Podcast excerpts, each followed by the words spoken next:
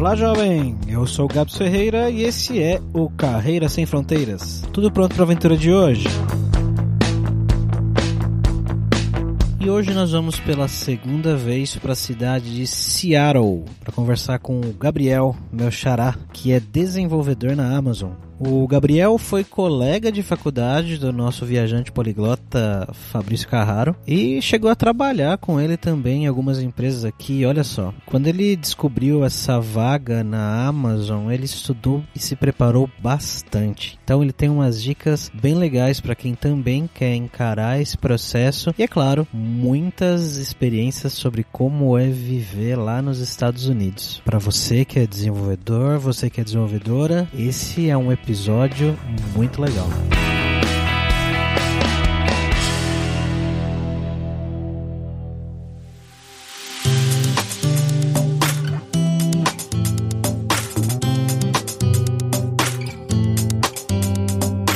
E para conversar aí com o meu xará Gabriel, nós estamos com ele, o nosso viajante poliglota, Fabrício Carraro. Fala Fabrício, como é que tá a quarentena aí? Tô trancado em casa aqui, não saio para quase nada praticamente, mas bom, animado para falar com alguém que não seja os meus gatos. Como é que você tá, Gabriel? Opa, tudo bem, e vocês? Boa, vamos lá para esse papo.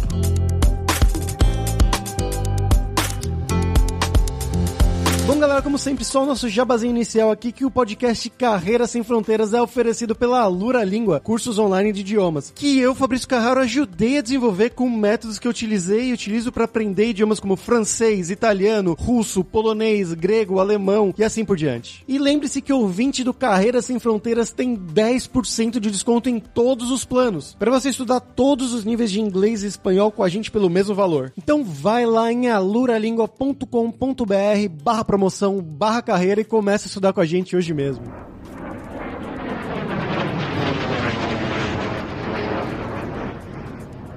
Bom, Gabriel, tô percebendo que eu tenho muitos amigos fora do país, né? Mas de qualquer jeito eu já sei um pouco da sua história, mas conta pra nossa audiência de onde que você é no Brasil, né? O que, que você estudou e como que você foi parar em Seattle, cara? Bom, eu sou de São José dos Campos, São Paulo. Eu fiz faculdade de engenharia de computação na Unicamp, junto com o Fabrício, inclusive. Depois de lá, eu trabalhei em algumas empresas, trabalhei na Motorola, trabalhei no UOL, no PagSeguro, de novo junto com o Fabrício.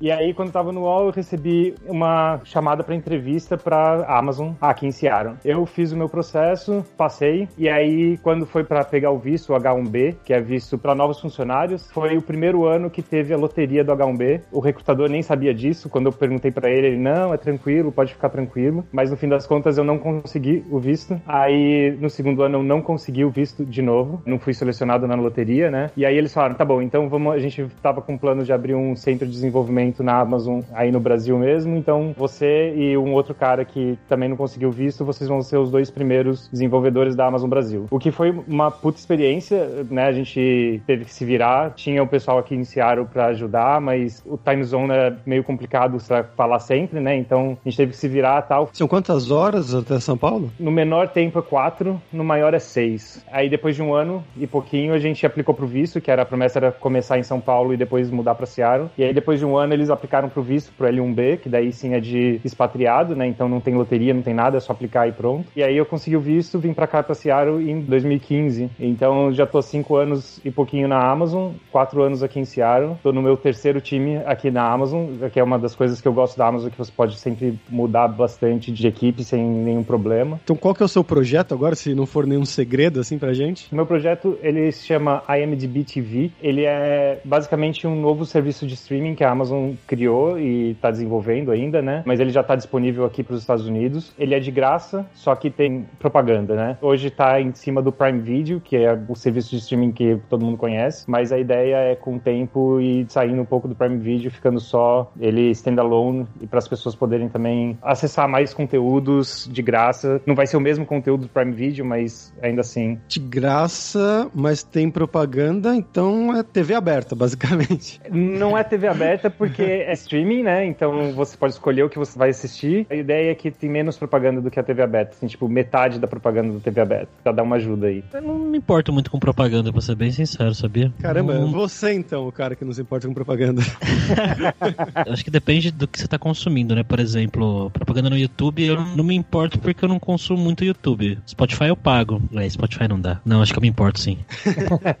Mudei de ideia. É, o YouTube agora tá com duas propagandas, né? A cada cinco minutos. O negócio, pelo menos aqui na Espanha, é assim, cada cinco minutos tem duas propagandas na sequência. Algumas dá pra pular, a maioria, mas mesmo assim é meio que irritante. É, existe uma pesquisa de mercado aí falando que a maioria das pessoas, na verdade, todo mundo fala que se importa com propaganda, mas a maioria das pessoas, na verdade, não se importa. Ela se importa com a quantidade de propaganda que tem na TV aberta, em coisas desse tipo. Se você reduz bastante, o pessoal já não, não se preocupa tanto. E que tecnologias que você tá usando nesse projeto? E agora, Gabriel, se você puder falar também, é claro. A gente usa na GraphQL, que é a Service Framework. A gente usa muita coisa da Amazon em si, então tem ferramentas internas, a gente usa muito a AWS. Programação é Java, mas a gente pensa em migrar para o Kotlin mais para frente. Java foi o que todo mundo sabe, então era o mais fácil de começar a desenvolver. E aí Kotlin, quando a gente estabilizar, dá para migrar facilmente do Java, então a gente pode aprender enquanto a gente desenvolve o resto. Como é que tá o status desse projeto aí? Vai sair logo? Tô ansioso agora. Ele já tá live aqui nos Estados Unidos, né? Mas aí tem algumas features a mais que a gente tá fazendo. Esses daí eu não sei quando que vai ficar disponível. E pro resto do mundo eu também não sei quais são os planos. Eu imagino que deva ter planos lá em cima, mas não sei quando são os planos.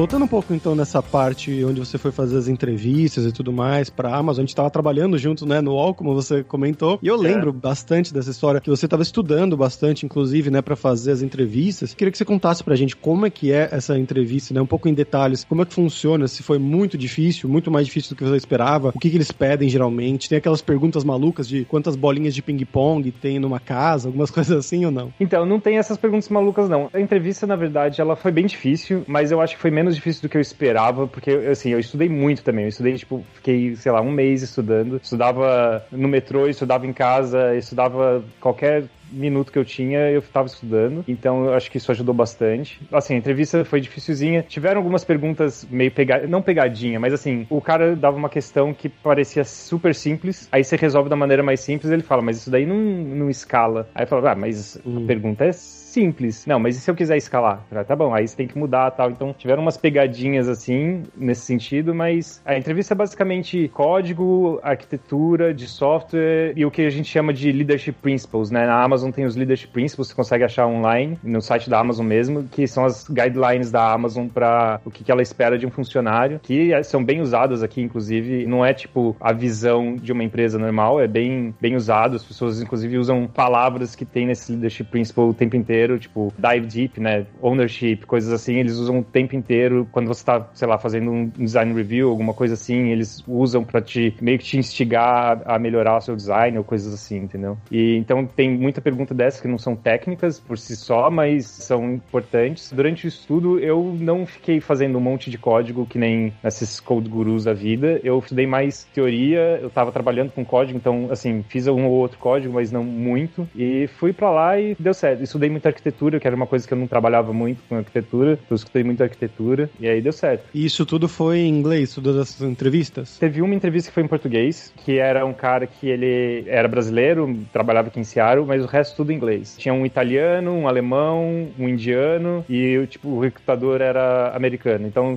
tinha que entender o sotaque de todo mundo. Quando você tá acostumado com todos os outros, pra falar com o americano foi até o mais difícil, né? Porque aí eles falam rápido e você fala, meu, slow down, dá uma Sim. diminuída.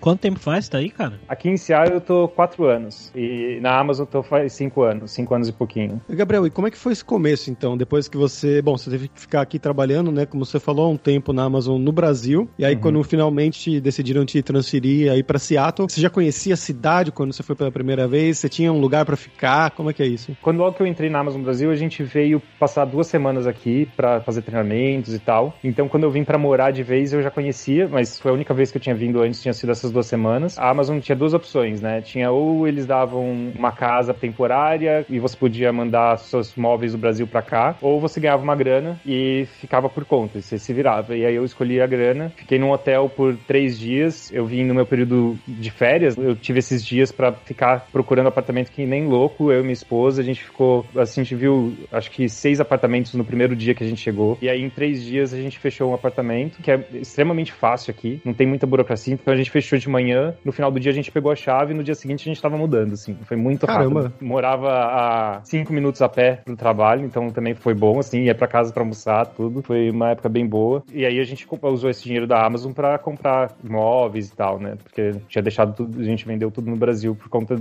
que a gente não pegou a mudança. Que estação que era? Era verão, inverno? Era inverno, a gente Nossa. chegou no inverno, é, no meu segundo fim de semana aqui fui esquiar pela primeira vez. Caramba. Como é que é o inverno? É muito frio? Porque eu sei que chove bastante por aí, né? O verão é muito seco e no inverno chove bastante, mas é aquela chuva fininha que você nem precisa usar guarda-chuva, sabe? Que o Hum. pessoal fala que quem usa guarda-chuva tem certeza que é de fora, porque quem é daqui mesmo só coloca um casaco com capuz e já era. É bem frio, mas não neva tanto. Não é tipo Chicago, assim. Faz zero, menos dois, aí de vez em quando neva. Quando eu mudei pra cá, o pessoal falou assim: ah, não, faz cinco anos que não neva aqui, sei lá, fazia muito tempo que não neva aqui. E aí nos últimos dois anos nevou de acumular. Inclusive, nos últimos dois anos teve tipo snowstorm, assim, né? Teve galera não sair de casa, porque aqui, como a galera não tá acostumada a ter neve na cidade, os carros não são adaptados, a cidade não é adaptada. Então, neva um pouco, tipo, começa a acumular neve, o pessoal já fica em casa pra não ter acidente, essas coisas. Ah, então E- você tem, tem aquelas coisas do filme que vai o carinha lá com a pá remover a neve. É, aqui então, aqui não precisa, aqui não chega tanto. Ah, né? tá. Isso daí é mais tipo Chicago, esses lugares assim, Toronto. Tem bastante disso. Por exemplo, tem um cara no meu time que é de Nova York, ele muda aqui pra Seattle, e aí ele falou nessa última neve que teve há um, dois meses atrás, ele falou: vocês chamam isso de neve? Isso daqui não, não é nada, isso aqui em Nova York a gente tá vida normal. né? Nova York é muito mais adaptado pra neve do que aqui, né? Então tem essas coisas.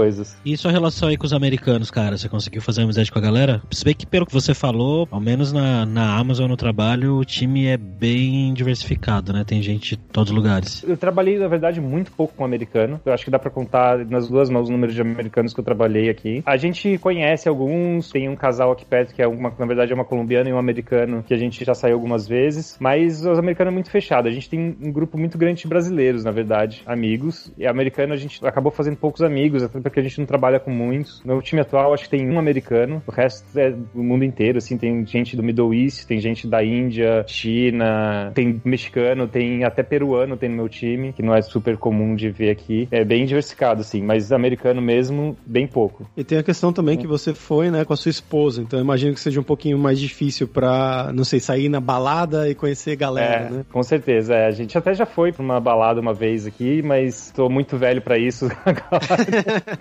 foi, ficou tipo uma meia hora. Falei, puta, não tá legal esse negócio de ficar meia hora esperando bebida, ficar se acotovelando, vambora. Eu não sei como é que é aí, mas eu, eu lembro que em Nova York as bebidas, assim, na balada era muito cara, era um negócio absurdo. A balada que eu fui é dentro de um bar, assim, é um bar que Ah, vira sim. meio cara lotado e a galera fica em pé conversando, chavecando e tal, mas o preço era normal, então eu nunca fui pra uma balada, balada, assim. É, eu fui na, na outra costa, né? na- em Nova York e eu fui em Washington DC também. E eu lembro que eram uns preços meio que. eu falo, Uou, e eu era estudante na época ainda mais, né? Mas era algo como, não sei, uma garrafinha de cerveja, aquelas pequenininhas, era como 7, 8 dólares. Um Uau. drink era 15 dólares, era um negócio assim, era bem caro. Американская фирма Transceptor Technology приступила к производству компьютеров «Персональный спутник». E vamos agora para o nosso momento viajante poliglota com o Fabrício Carraro. E aí, Fabrício, já conhece Seattle? Não, é, eu deveria ir, né? Que eu já tenho pelo menos dois ou três amigos que estão aí em Seattle. Seria uma ótima oportunidade, mas é longe demais. É muito fora de mão. É do outro lado dos Estados Unidos, na costa oeste dos Estados Unidos, lá no norte, pertinho do Canadá, né? Pra quem não conhece muito bem da geografia. A dica cultural de hoje, vocês vão rir de mim provavelmente, mas é algo bem marcante. Eu imagino que. Eu já até falei com o Gabriel sobre isso, o Gabriel da Amazon, não o Gabriel do Carreira Sem Fronteiras, que é o seriado Grey's Anatomy,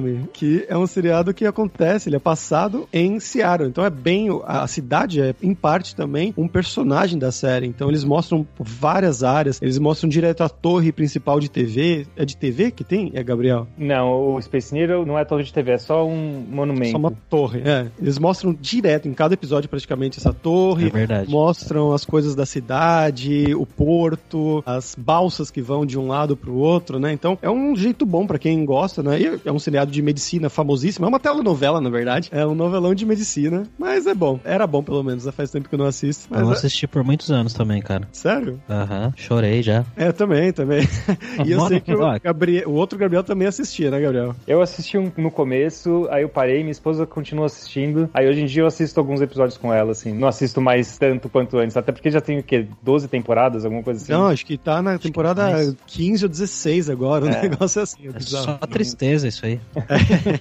Só Nossa, tristeza série. Quantos personagens já morreram, assim, que o cara vai cair de avião, aí vem um, um terrorista, aí vem não sei o quê. Sempre tem alguma merda que alguém morre. Se você quer conhecer a cidade de Seattle um pouquinho melhor, esse é uma possibilidade. E eu ia perguntar do Gabriel algumas outras dicas, né? O que, que você faz aí pra se divertir? Qual que são outras dicas que você pode dar pra gente de Seattle? Musicalmente tem bastante coisa, né? Eu acho que vocês já até comentaram isso no outro episódio de Seattle. Nirvana é daqui, Alice in Chains, Jimi Hendrix. Aqui você consegue conhecer o túmulo do Brandon Lee. O Brandon Lee, ele nascido aqui, o Bruce Lee, ele fez faculdade aqui e aí adorou a cidade, ficou aqui até morrer. Tem um monte de museu, tem um museu de cultura pop, tem um museu de arte de vidro. Tem muita coisa pra conhecer aqui, parte cultural aqui é bem forte. Então você gosta da cidade no geral? Eu gosto da cidade no geral, gosto sim. Tem bastante coisa pra fazer, tem muito parque, é bem bacana.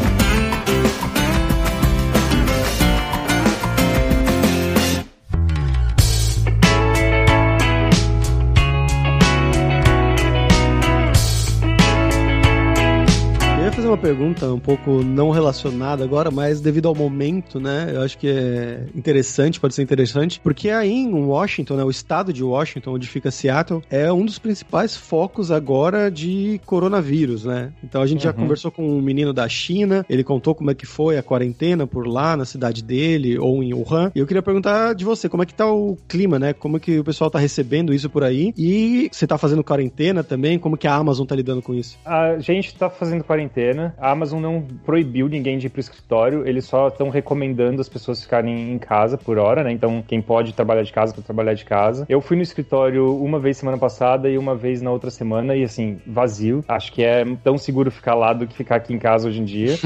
e assim, tá bem vazia a cidade, um monte de restaurante fechando, alguns temporariamente, outros definitivamente por causa do, do coronavírus, né? Assim, como tá fechando tudo, pouca gente indo. Assim, tá complicado. A gente fica em casa mais porque a gente sabe que o impacto que pode ter de se espalhar mais ainda, né? Impacto no, no sistema de saúde, que já não é muito bom aqui nos Estados Unidos e tal. Mas, por exemplo, a escola da minha filha ainda tá aberta, né? O, o daycare, a creche. E a gente leva ela lá, porque se ela ficar em casa, a gente não consegue trabalhar também. Então, assim, pra gente tá quase que vida normal, porque o quase é porque a gente, eu e minha esposa estamos trabalhando de casa, mas estamos trabalhando no horário normal, fazendo tudo normal. Mas muita gente, assim, a gente tá vendo o impacto que vai ser, principalmente econômico aqui, vai ser bem pesado, porque muita gente ficando sem emprego, pequenos negócios fechando. A gente vai sentir o impacto por muito tempo disso daí. Bom, caso você esteja ouvindo esse episódio num futuro distante, talvez apocalíptico, espero que não. A gente tá falando do surto de coronavírus, a pandemia mundial aí que a gente tá passando aí. Estamos gravando esse episódio no dia 19 de março de 2020. Bom, Gabriel, agora vamos falar sobre dinheiro, cara. Geralmente quem vai para os Estados Unidos ou vai para fora para trabalhar com desenvolvimento de software costuma ganhar um salário relativamente bom. Eu imagino que você, quando vivia e trabalhava aqui, pelos lugares que você contou que passou, imagino que também não deveria ganhar mal, né? Mas como que é a relação de quanto você ganha aí hoje versus o que você ganhava no Brasil e a qualidade de vida que você tem hoje? Olha, quando eu vim pra cá, o meu salário ele era mais ou menos compatível com o que eu minha esposa ganhávamos juntos no Brasil. Ela veio sem trabalhar, ela ficou o primeiro ano sem trabalhar, então a gente estava vivendo basicamente o meu salário. A qualidade de vida, assim, o, o, o que a gente podia fazer com o meu salário era muito mais do que a gente conseguia fazer no Brasil, né? Então o dinheiro rende muito mais aqui do que rende no Brasil. Aí quando ela começou a trabalhar, então ficou até ainda mais confortável, né? A impressão que eu tenho aqui no Brasil, a gente tá sempre, você sempre quer ganhar mais para você manter sua qualidade de vida, que você, quando você recebe um aumento, etc, você melhora a sua qualidade de vida em vez de estar tá sempre correndo atrás de manter, sabe? Isso é uma parte muito boa de morar aqui e trabalhar aqui. E a sua esposa, ela pôde conseguir emprego devido ao seu visto? Como é que funciona isso, mais ou menos? Quando você vem com H1B, que é o primeiro visto que eu tentei, a esposa não pode trabalhar até sair o green card, né? Com o visto que eu vim, que é o L1B, a esposa tem direito a trabalhar se ela aplicar para o que eles chamam de EAD, que é uma permissão de trabalho, que demora uns 3, 4 meses para sair, e aí pode trabalhar normal, assim. Ela até esperou um pouco mais para trabalhar, porque aí teve gente visitando e tal, mas já depois de 3, 4 meses ela já poderia estar trabalhando. Bom, e ainda nessa questão do dinheiro aí que o, o Gabs mencionou, sua filha ela nasceu aí nos Estados Unidos. Isso, nasceu aqui. Como é que é isso, cara? Porque você tem que ter um plano de saúde, o plano cobre, você paga separado, porque aí a gente sabe, né, como você mesmo citou, o sistema de saúde dos Estados Unidos não é muito conhecido por ser aquelas maravilhas. O plano de saúde cobre, então como nós dois estamos trabalhando, os dois têm plano de saúde e ela tá no meu plano de saúde também, então ela estava coberta por dois planos de saúde, e eles cobriram mais de 90% do custo do parto, né? Mas assim, é tudo pago, tudo tem um custo, né? Não é que nem no Brasil que você tem o, o seu plano de saúde e o plano de saúde cobre tudo. Aqui eles não cobrem tudo, eles cobrem grande parte, e porque a gente tem pelas empresas, né? Se você não trabalha, se você trabalha mais informal, ou você paga do seu bolso o custo de quando você vai no médico, e parto é bem caro, ou você paga um plano de saúde do seu bolso, que eu não tenho ideia de quanto custa, porque né, tem pela empresa e então eles dão uma subsidiada, né?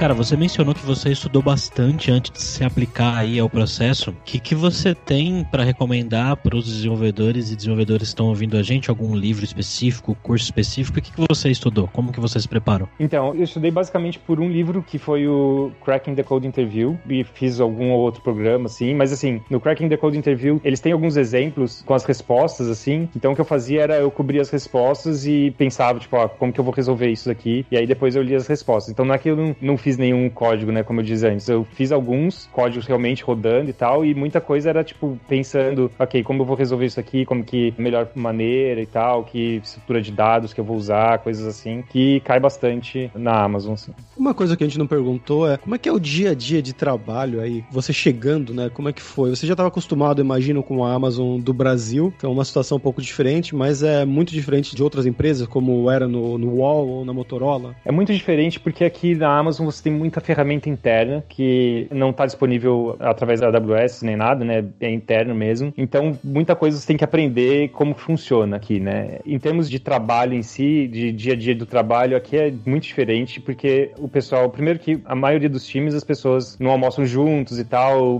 Na Amazon Brasil, a cultura brasileira, né? Aqui mesmo quando um time que tem bastante brasileiro, o pessoal acaba almoçando rápido, almoçando na mesa mesmo, trabalhando, pouca conversa, aquele silêncio quase quase que o tempo inteiro, né? Então isso é bem diferente da cultura brasileira para o trabalho. E assim, a parte de tecnologia que eu falei, muita ferramenta interna que você tem que aprender. Então tem um cara do meu time agora que ele veio pouco tempo da indústria, ele veio de fora, e aí ele fica perdido, assim. E aí ele fala, pô, a gente podia usar esse cara aqui. Eu falei, ah, não, isso daí a gente não tem acesso aqui, porque algumas licenças a gente não pode usar, né? Pra proteção de direitos e tal, né? Então a gente não pode usar. Aí o cara, ele fica meio frustrado às vezes, mas a grande maioria das coisas que ele fala que a gente seria bom usar, a gente tem alguma coisa similar interna, né? Então tem uma curva de aprendizado razoável.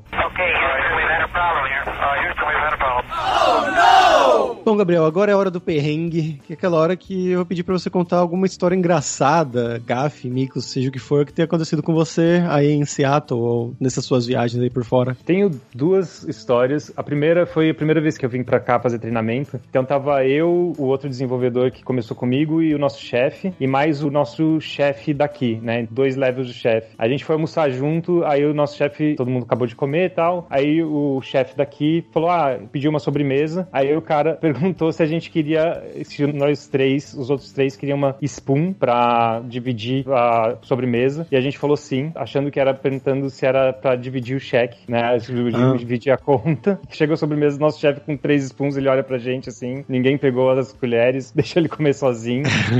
a segunda foi quando eu tava vindo pra cá, né? mudei pra cá, eu tava num projeto no Brasil sobre nota fiscal, que ia mudar umas cobranças de impostos e tal. E aí, na virada do ano, deu um monte de problema. Na verdade do ano eu tava de férias, que eu tava na mudança pra cá, né? Deu um monte de problema. A, a Cefaz, que é o órgão do Brasil que gera as notas fiscais, ficou fora um tempão e não sei o quê. E aí, quando eu comecei aqui, eu tava no mesmo time, né? Eu fui mandar um e-mail explicando todos os problemas. Tava meio puto, assim, explicando todos os problemas e tal. E aí tem alguma palavra que eu usei, que eu não lembro que palavra que era, que o Principal Engineer, que é, ele é acima do Senior, né? Ele mandou assim: você não precisa usar a F-word. Aí eu falei, puta que pariu, mandei alguma coisa que os caras entenderam errado. Nossa, na hora já mandei e-mail, desculpa, não foi minha intenção, não foi isso que eu quis dizer, e não sei o quê. Aí dá tipo um minuto, todo mundo começou a dar risada, assim. Aí veio o Principal, ele falou assim: eu tava só te zoando, porque a gente percebeu que você tava puto. É.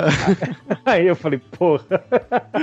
Mas no final você tinha escrito alguma coisa ou não? Não, não tinha escrito nada. Só que, tipo ah, assim, tá. tava realmente puto com a situação. Não puto, assim, mas sabe, tipo, meio frustrado com a situação toda, assim e tal. E eu tava explicando quais foram os problemas e aí ele mandou Eu usei uma palavra com F, que eu não lembro qual que era, e aí ele usou isso para falar. Você não precisava usar a F-word. Ah, tá.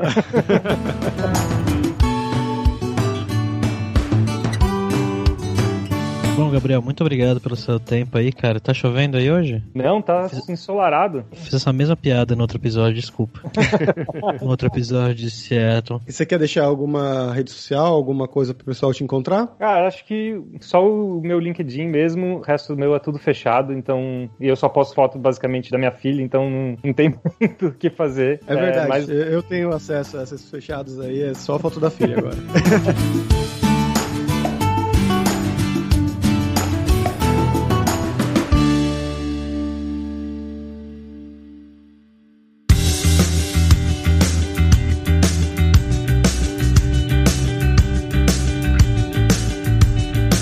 pessoal, por hoje é isso. Thank you very much pela sua audiência. E se você gosta do Carreira Sem Fronteiras, recomende para cinco amigos para nossa comunidade crescer sempre cada vez mais. E entre no nosso grupo no Facebook, o Carreira Sem Fronteiras, para você ter mais dicas sobre empregos, mercado de trabalho no exterior, tecnologia e também sobre a língua inglesa ou algum outro idioma. E não deixe de conhecer a Lura Língua para você reforçar o seu inglês e o seu espanhol e dar aquela força, tanto no seu currículo quanto na sua vida profissional. Algo que o Gabriel citou bastante durante o episódio que foi importante para ele fazer, tanto as entrevistas em inglês com a Amazon Com diferentes sotaques, diferentes entrevistadores, quanto para trabalhar lá diretamente em Seattle, né? E só lembrando que o 20 do Carreira Sem Fronteiras tem 10% de desconto em todos os planos. Então vai lá em aluralingua.com.br barra promoção, barra carreira e comece a estudar com a gente hoje mesmo. Além também, é claro, da alura.com.br que tem mais de mil cursos de tecnologia nas áreas de programação, que é a área do Gabriel, então tem curso de Java, tem curso de várias das tecnologias que ele citou, mas também tem curso da área de marketing, design, business, soft skills, curso de como você criar o seu currículo em inglês ou em espanhol para mandar pro exterior, então com certeza vai ter o curso para você. Então, pessoal, até a próxima quarta-feira com uma nova aventura em um novo país. Tchau, tchau.